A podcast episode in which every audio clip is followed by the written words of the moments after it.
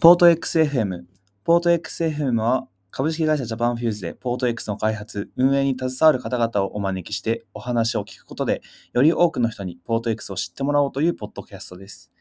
第3回のホストは COO 坂本が務めます。今回は最も効率的な真のマルチテナンシーと題し、エンジニアのともりさんと杉村さんにお話ししていただきました。お客様の課題を長期的に解くために、供給者視点で必要なマルチテナント設計、挑戦的なテーマについて、エンプラスハウスの開発者が語ります。本日のゲストはポート X, ポート X 開発をリードするともりさんとエンジニアの杉村さんです。よろしくお願いします。よろしくお願いします。そしてまずは前提として、あのともりさんにお聞きしたいんですけど、えっと、エンジニアとしてポート X を開発する動機だったり、あのモチベーションというところを現時点であのお話しさせてあのお話聞かせていただければと思います。どんなことがありますか、そうですね。一応、まあ、その前にポート X っていうのが簡単にどういうサービスかっていうのをお話しすると、まあ、国際貿易における業務を自動化したいっていうのが、まあ、一番のモチベーションなんですね。でまあ、僕ら開発者のとしてのモチベーションとしてはまた別に結構あって、あのまあそのサービスが業務を自動化するっていうところなんで、まあ、そのサービスを開発している僕らが全然こう自動化できてなかったりとか、うん。業務が効率的じゃなかったら、まあ、結構問題だなと思っていて、まあ、僕らの開発チームの方からその業務をどんどん仕組み化したりとか、あのいろんなツール使って効率的にしていきたいっていうのが、まあ、あります。うん。なので、まあ、本日のテーマですね、そのまあ、サービス提供者である僕らがこう業務を効率化するために、まあ、主にそのインフラのあれですね、リソース効率を上げたりとか、あと、あの、その相手にしているクライアントが複数いる中で、こうどうやってこうサーバーを分離するか、開発でそのなんか複数のクライアントを意識せずに開発できるかっていう、まあ、そこら辺の話をしたいかなと思って。で、まあ、単語としてはマルチテナントアーキテクチャっていう、まあ、よく知られた単語があるんで、それをテーマに話していきたいと思います。あよろしくお願いします。で、えっと、まあ、えっと、今回のテーマとしては、供給者サイドで、サービス供給者サイドで効率的なうんマルチテナンシーって何なのかっていうところについてのお話だと思うんですけど、うんえっと、まあ、前提として、そのともりさんの、あの、ともりさんだったり杉村さんにお聞きしたいんですけど、その、えっと、か事業開発っていう事業を経営していくっていう目線でのうん。ポート X のモチベーションっていうところと、えっと、エンジニアのしとしてのモチベーションっていうところが、あのまあ、ちょっと違う部分もあるのかなと、魅力的な部分が違うのかなと思うんですけど、えっとまあ、ポート X でこの、なんて言うんでしょう、実現したいことみたいなところで言うと、エンジニア視点ではどんなところがあったりとかされるんですか？そうですね、えっとまあ、さっきのそのマルチテナントっていうのをこう説明したいなと思ってて、で、まああのまあ、例えばその、まあ、単純にこう受託開発で一社一社に対してこう完全にカスタマイズされたアプリケーションを提供するっていうのは、まあ、結構効率が悪くてですね、まあ、ある会社にとってはすごい使いやすいものなんだけど別の会社にとってそれが使いやすいとは限らないと。まあ、だから、まあ、SARS っていう提供モデルにして、まあ、一つのアプリケーションの基盤で、まあ、効率よく多くのクライアントにこう価値を提供していこうっていうのが、まあ、あってで、まあ、ただその一つのアプリケーションの基盤でこう複数のあのクライアントに対してシステムを提供するっていうのをどうやって実現するかっていうのが、まあ、マルチテナントの、まあ、肝になるところですね。なるほど。そうですよね。まあ、あの、ともりさんの以前の出されてたノートとかに書かれたと思うんですけど、えっと、サービスをこう受けるお客様視点で、えっと、その複数のお客様視点で実際に実務に対して使えるプロダクトであると同時に、サービス供給者視点では、たくさんのお客様に使っていただく必要があると。でそういうところでのその落としどころうん。だったりとか、設計というところを長期目線にこうどう組んでいくのかみたいなところが、やはり SARS ベンダーとしての、エンジニアとしての手腕の見せ所なのかなというのを、まあ、傍から見てどうか思うところなんですけど、うん。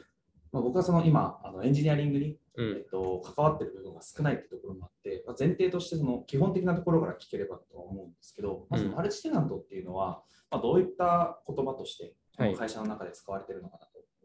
ちょっとそこを聞かせていただければと。思います。そうですね。まあ、きマルステナントは、まあ、基本は一つのアプリケーションの基盤で、こう複数のクライアントに対してサービスを、まあ、提供する、まあ、方法って感じですね。うん、で、一つのアプリケーションの基盤を使うことで、あのこっちがインフラのリソースをたくさんこう構築しなくてよかったりとか、あのまあ、サービスのバージョンを上げるときに、まあ、一つのアプリケーションの基盤だとすごいあの、まあ、こっちがコントロール権を持ってるのであのどんどんサービスを、まあ、変えていきやすい進化させていきやすいっていうところですね。そうですよね。その共通的なところを最初に洗い出す必要性っていうのが、なんかより話を聞いてると、あのまあ、ビズデブサイドでも思うところでありますし、多分開発してるのもすごく重要なところだと思っていて、うん、やはりそのお客様の、えっと、例えば同じ意味合いのあの意味合いを持っている言葉でも呼び名が違ったりとか、うんうん、で、えっと、会社間でのやり取りの、えっと、手法だったりとか、そういうところが個社ごとに違うというところを、まあ、僕らもあのお客様にすり合わせる形で作りつつも、うん、標準化していくみたいな、比較化していくっていうところに対してのマルチテナント設計がそういうところで必要になってくるのかなというのは思った次第ですね。そうですね。マルチテナントのモチベーションとしては、まあ、そこのビズサイドから見るとこうサービスの機能を抽象化して一つのこう API に落とし込むみたいなところは重要なんですけどあの、まあ、技術基盤的に言うとあのまず一つはまあ、あるテナントが別のテナントのデータにアクセスできないっていうのがすごい重要で、まあ、どうしても一つの基盤使ってるとあの、まあ、何もしなかったら単純に他の会社のデータが見られ見れちゃったりするので、まあ、そこを分離していかなきゃいけない。でそれもちゃんとセキュリティが担保された状態でこう分離する必要があるし開発者もそれをこういちいちいつも例えば SQL でこのなんか文を追加しなきゃいけないとかっていうのは結構漏れが発生しがちなのであの、まあ、開発の基盤としてもあの他のテナントのデータにアクセスできないような環境にしちゃうみたいなのは結構大事ですね。杉村さん視点でこう、ともりさんとエンジニアリングを進めていく中で、うんうん、このマルチテナントっていうところに対しての意識だったりとか、こう、はい、コミュニケーション、どういうところに重きを置いていくかみたいなことをはい、されますそれで言うと、あの最初えっ、ー、と、ともりくんが言ってくれてた、その社内での開発者経験、体験を良くするっていうところで、僕はその恩恵をかなり受けている側やなっていうふうに思ってて、僕は主にクライアントサイドの実装をしているんですけど、まあ、クライアントで実装する上でもすでに抽象化がなされていて、あまりそのマルチテナンシを意識せずとも開発することができているっていうところが ある。かつ、まあ、その実装としてはその会社体験良くなってるし知見をそのゆうくん、えー、ともりくんがあの集めてきてくれているっていうのをかなりその、まあ、勉強もしつつ進めていけるっていうところがあるのでかなりその開発者視点、えーと、恩恵を受ける側になってるんですけど、かなりあの知見は溜まってきているなっていうところと、得るものが多いなっていう、まあ、そあのちょうどあの開拓していっているところになると思うので、ね、あのすごい開発としては面白みがあるフェーズかなっていうふうに感じています。うん、はい、クライアントの視点だと結構今抽象化されてて、うん、特にそのマルチテナントであの重要なのって、まあ、認証認可のところは結構重要で、うん、あのまあ、今のそのポート X だとそのクライアントサイドはこう、まあ、ログインユーザーがログインしてこうリダイレクトポート X にリダイレクトしてくると、まあ、そこにこうトークンがこう渡されてそのトークンの中に全部テナントの情報とか入ってるから、うん、そのクライアントのアプリ、えー、フロントエンドのアプリケーションを開発する人からすると、まあ、このトークン持っとけばバックエンドが適当になんかやってくれるっていう、うん、視点になるんですよね。なので そこの抽象化っていうのは結構できてて、そこでなんか業務のなんか開発者体験がすごい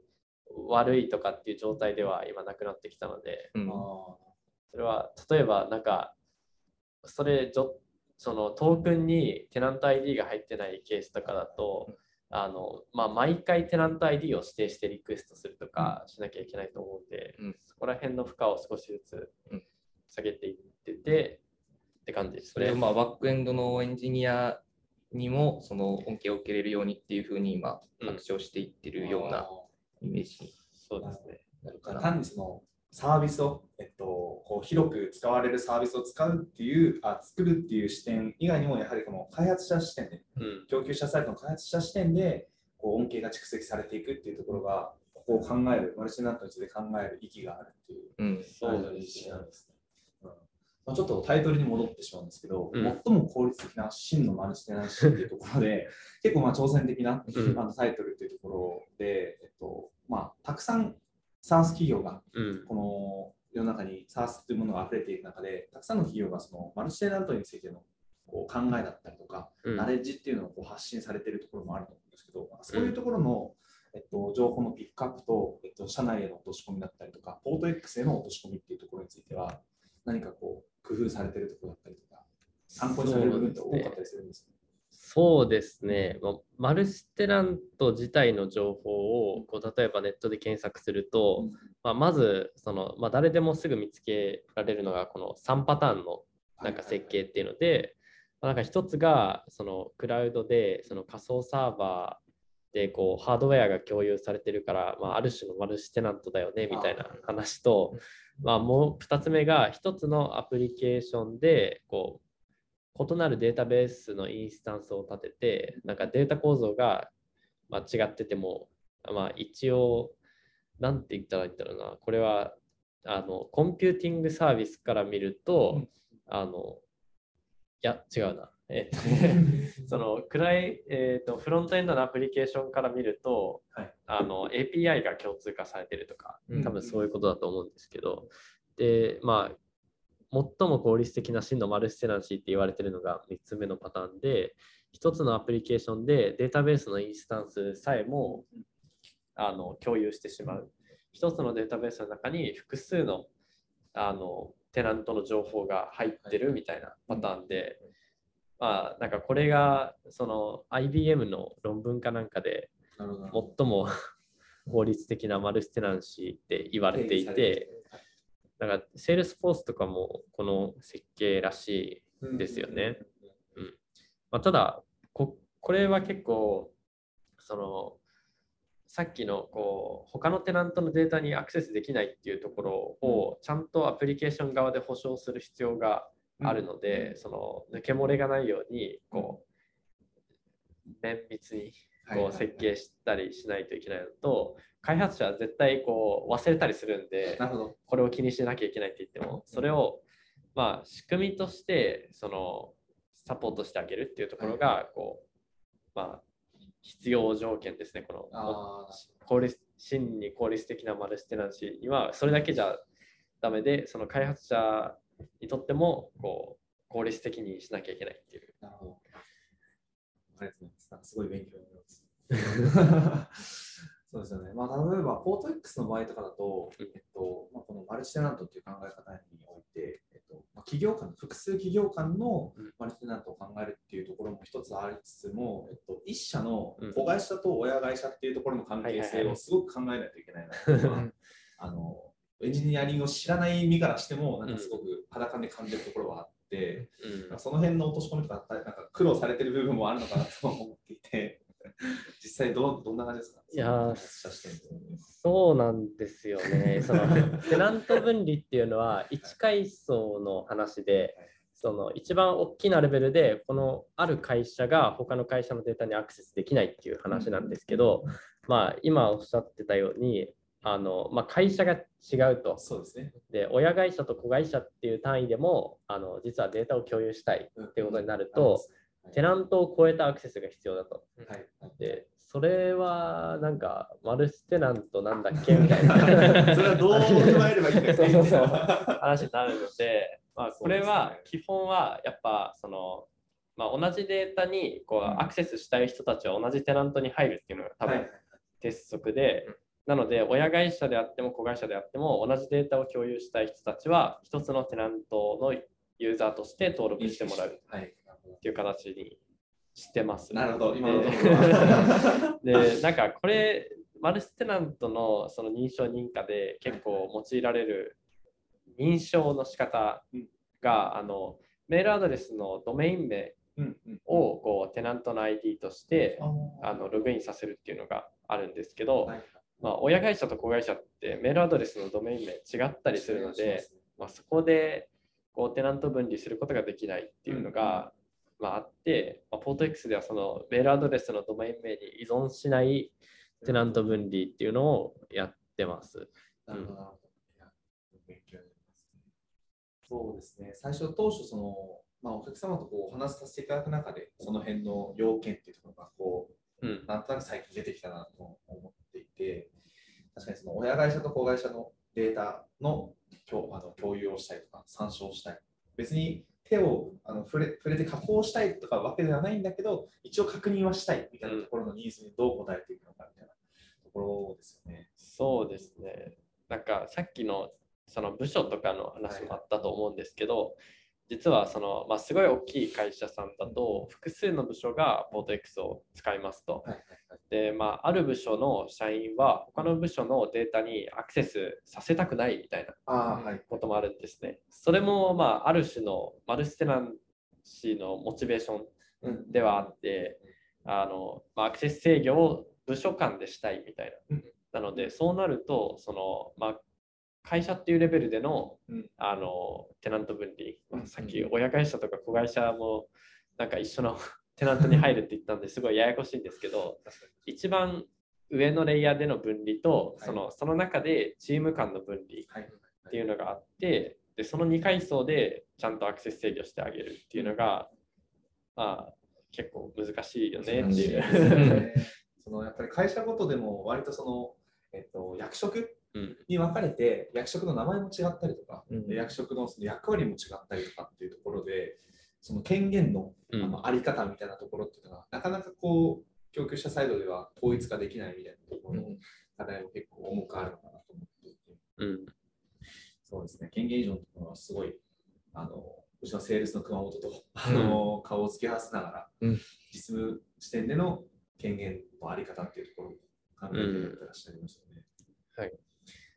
なんか僕がちょっと杉村さんに聞きたい話があって、はい、その杉村さんが前働いていたところでもマルチテナントをやっていたと思うんですけど、はい、まあ、その会社はちょっと伏せておきたい あの、まあ、話によると全然マルチテナントとか意識せずに開発できていたっていうのを聞いていて、はい、なんかそれが結構理想的だなと思っていて、うんうん、まあ、開発者体験もいいしそのセキュリティ的にこう抜け漏れも生まれないし、うん、みたいななんかその環境ってどういう感じでした？開発者視点そうですね、まあ、かなりほんまに透明性透明化されてたので意識もせずインフラ層は本当に意識せずに実装できていたの。そこはまバックエンドまでバックエンドとフロントエンド統一で実装していたんですけど、そうですね、インフラ層のマルチテナントのことは全く考えずにできていたので、本当にそうですね、戻ってで Git クローンして行動を参考にしたいなっていうぐらい。あ知見をそう逆に得れてなかったなっていうところが反省点で上がってるかなっていう。ところですね。いやそうですね。なんか、マル複数のデータベースインスタンスに対して、こう、アプリケーションがアクセスするっていうのは、うん、あの、なんか、まず、その、終わる、あ、そっか、その複数のインスタンス作るっていうのはまず結構辛いっていう話があって、うんあのまあ、デプロイに時間かかったり特にマイグレーションですね、うん、が時間かかるっていうのがあるので、まあ、基本的にはその、まあ、さっき最も効率的な真のマルチテナンシーっていったその一つのデータベースインスタンスを複数のテナントで共有するっていう形になると思うんですけどあの、まあ、それをそのアプリケーション側でやろうとするとどうしてもあの関数の引数とかあとなんファクトリーメソッドの引数とかあのコンストラクターの引数とかになんかデータベースのコネクションが入ってくるみたいな、うん、感じになっちゃいがちなんですよね。うん、そのまあ、コネクションに対してこうテナント ID 埋め込んでみたいなことをやったりするので。で、そのデータベースのコネクションみたいなこう引数があの杉村さんの目に留まらないっていうのがすごいのかなと思ってて、うんうん。それは勝手に裏で意識すらせずそう。に やられてたっていうのは結構すごいなと思って、これ結構言語にも依存するなと思ってて、うん。Java とかだと結構やりやすいんですよね。うんうんうんうんまあちょっと、開発言語にもうん、よって違う。そうそうそう。Cortex は Go 言語を使ってるんですけど、Go 言語で、あの、あやる、どうやってこう開発者に意識せずに、こう、テナント分離するのかっていうのは、ちょっと、今ちょうど頑張って考えているところですね。うんなんか、普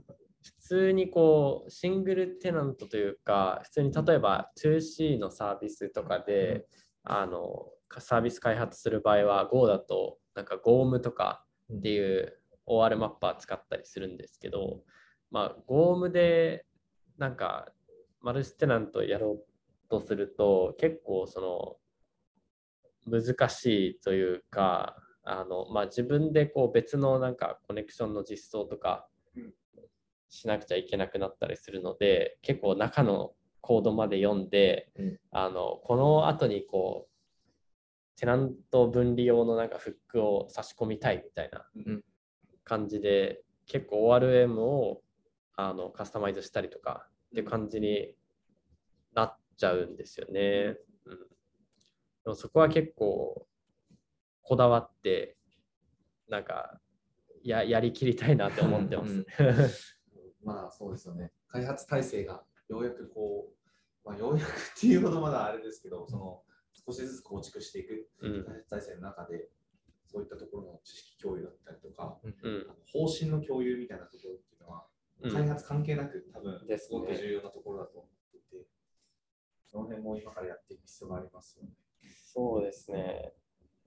実際にその、まあちょっとかあのマルチテナンシーの話話にもまあ通ずるところあると思うんですけど、実際にその今開発のこのチームを作っていく中で、どんな方とこう働いていきたいとか、はいはい。その、なんて言うんでしょう、どんな、まあ、どんな方と働いていきたいっていうところ はいはいはいに。ついて何かこう言語化されてるところがあったりとかしますか？そうですね。やっぱりこの開発者体験をこうおろそかにせずにこうやりきりたいなっていうのがあるので、まあ、それをこうなんていうのかな開発者体験をこう享受する側がいてもいいと思うんですけど、はい。まあ、今のフェーズだとそのいい開発者体験を構築していく方をやってくれる方とかそれを楽しめる方っていうのがその今一番こう欲していますね。うん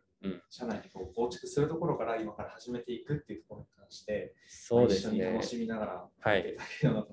これから多分あのエンジニアも増えていくと思うので、まあその時にこう人が入ってきてそのちゃんとバリューを出せるまでのうん。リードタイムを短くできるうん。こうサービスの基盤みたいな、うん。うん。なんかちゃん、うん、しっかりした器みたいなものをこう結構しっかり考えながらあの基盤作っていくっていうところですね。あありがとうございます。そうですね。なんかその基盤を作っていくみたいなところで言うと、えっとまあ、僕はちょっとどうしてもビズサイドの話になっちゃうんですけど、こう業界知識のうん、この共有っていうところから、多分始めてみないとうん共感もしにくいっていうか。開発、ただこういう方針でやります、こういうこう方針で構築していきますって話だけだと、どうしてもこう渋滞が弱くなってしまうのかなと思うんですけど、その業界知識に関しては、結構コアなドメインが結構ニッチじゃないですか、うん。弊社のプロダクトっていうのは。そこに関しての業界知識のこう、なんて言うんでしょう、ナーチャリングみたいなところっていうのは、エンジニアサイドはどどのようなことを考えてたりとか いやちなみにはい。あの僕はもう2ヶ月ぐらいやってるんで、うん。もうインプットは結構頑張ってやってきたなって感じなんですけど、はい。杉村さんはよりフレッシュ いだやと思うので、そこはどうでした？大変でした？そこはまあまだ全然絶賛キャッチアップ中 にはなるんですけど、まあ、ミーティング積極的にあの参加えー参加できてないものは録音を聞いてみたりとか、あと、まあ、あの業界の書籍を読んでインプットしたりとか、あとまあ設計をするにあたってはどうしてもあの情報必要になってくるんで、そこはあのともりさんとともりくんとあの話しながら分からないとこ適宜聞いてっていうふうにまあ、そうですね、体系的に学ぶっていう書籍のところと、あと適宜わからないところは、まあ、すぐ聞きやすい状態、関係性ではあのあるので、そこはもうあのわからないとこどんどん聞いて。そうですね。なんか、まあ、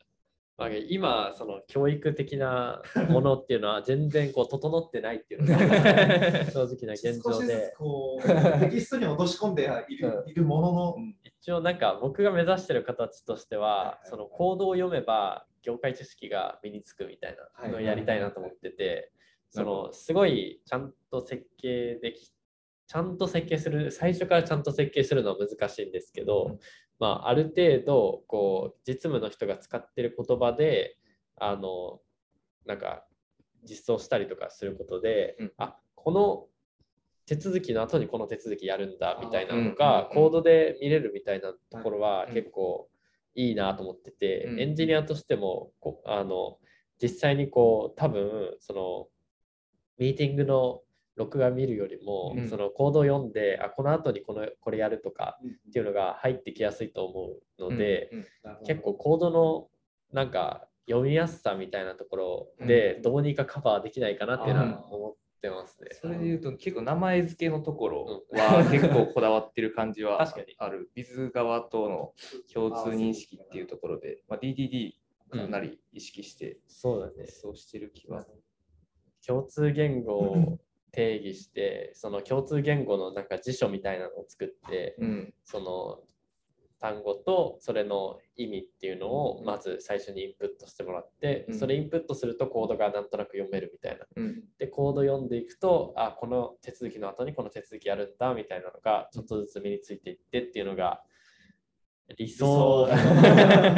理想。ではあります、ね、業界知識のところまで、はいこう思いを発せることができるっていうところが、そうですね。すんなりこうドメイン知識を入れるスタートラインにはなる、うん、今ちょうどその共通言語の辞書を作ってるところです、はいはいはい、この言葉が実は大事ですみたいな。うん、適更新しながらっていうそうですね。そうですね。えっと、長々といろいろエンジニアリングのあのマルチテナンシーというところにあのお話聞かせていただきありがとうございました。で、まあ、最後に改めてはなるんですけど、えっとまあ、どんな人材の方を欲しているとか、すごい渇望されている人材の, じあの人物像について、最後にまた改めてお話しさせお話しいただければと思います。そうですね。あのまあ、今本当にあの基盤の設計だったり構築をしていく中で、はいまあ、やっぱりそのお客さんにとってあの、まあ、業務の自動化の役に立つそのプロダクトっていうのはもちろんのこと、まあ、それを開発している僕らとしてもあの、まあ、楽しくこう働けるなんか漏れがないかとかいつもこう心配して開発するってことが、まあ、ないようなこう開発者にとっての基盤も作っていきたいというところで、まあ、それをこう開発者体験を享受する側はだけでなくそのそれを構築していくことにモチベーションがある方っていうのを、まあ、今絶賛募集中です。なるほど。ありがとうございます。じゃあ、そういう方はどのような形であのお問い合わせすればいいですか、ね、そうですね。あの、まあ、僕のツイッター、代表石田のツイッターだったり、まあ、あと一応メールアドレスとかも、あの、ポッドキャストの、概要欄あの、そうですね、概要欄の方に貼って、